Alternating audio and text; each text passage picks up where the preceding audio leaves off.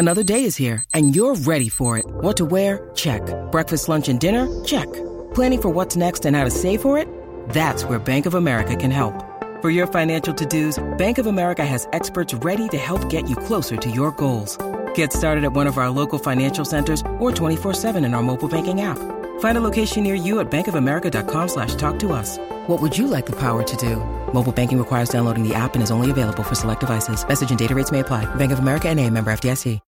This episode is brought to you by Shopify. Whether you're selling a little or a lot, Shopify helps you do your thing, however you cha-ching. From the launch your online shop stage, all the way to the we just hit a million orders stage. No matter what stage you're in, Shopify's there to help you grow. Sign up for a $1 per month trial period at shopify.com slash special offer, all lowercase.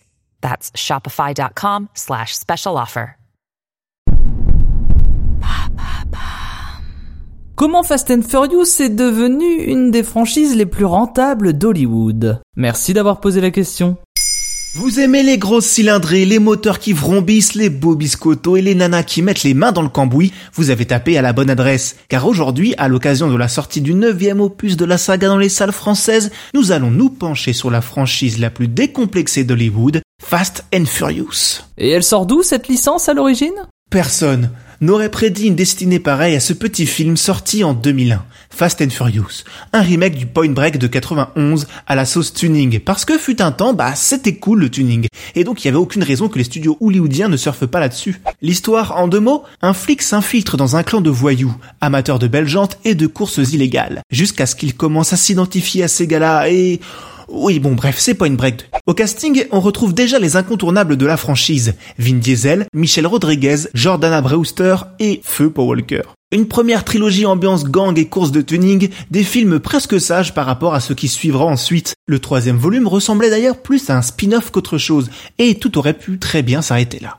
On pensait la franchise à bout de souffle, les détracteurs commençaient à se décontracter, mais ce qu'ils ne savaient pas, c'est qu'une saga peut en cacher une autre. Après un quatrième opus de transition, le cinquième film, souvent considéré comme le meilleur, opère un virage à 90 degrés. Et c'est quoi la recette de Fast and Furious 2.0 En gros, toujours plus loin, toujours plus fort. Fini les garagistes gangsters, les héros forment désormais une équipe façon mission impossible bourrée aux hormones, où l'on sauve non plus l'honneur de notre gang, mais le monde tout entier. Monde que l'on parcourt dans ses quatre coins, de la Russie aux Émirats Arabes Unis, à l'aide des services américains et de technologies trop high-tech. Les autres ingrédients? Une histoire qui se suit plus ou moins d'un film à l'autre, une emphase quasi parodique sur le concept de famille grâce à un casting qui revient à chaque fois tout en accueillant des petits nouveaux pour devenir de plus en plus musclés. En plus de Vin Diesel, on peut croiser Jason Statham, The Rock et dans ce neuvième opus, John Cena.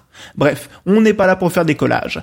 La saga se réinvente en divertissement décomplexé qui s'assume comme tel à défaut d'autre chose. Mais les critiques peuvent critiquer. Les budgets comme les recettes explosent au point que le huitième épisode décroche le record du meilleur lancement mondial, dépassant même le retour tant attendu de Star Wars et de son réveil de la force. Avec 701,5 millions de dollars. Rien n'arrête la saga dans sa folle ascension. Pas même la perte du rôle principal, l'acteur Paul Walker, qui perd subitement la vie lors du tournage du septième opus dans un accident de la route. Oui, il est rentré dans un arbre, ça ne s'invente pas. Bref, tout ça va tellement loin qu'une partie du public se met à rêver d'un opus dans l'espace. Parce que, pourquoi pas? En attendant, aux États-Unis, Fast and Furious 9 est déjà sorti en salle et s'est hissé directement à la première place du box-office.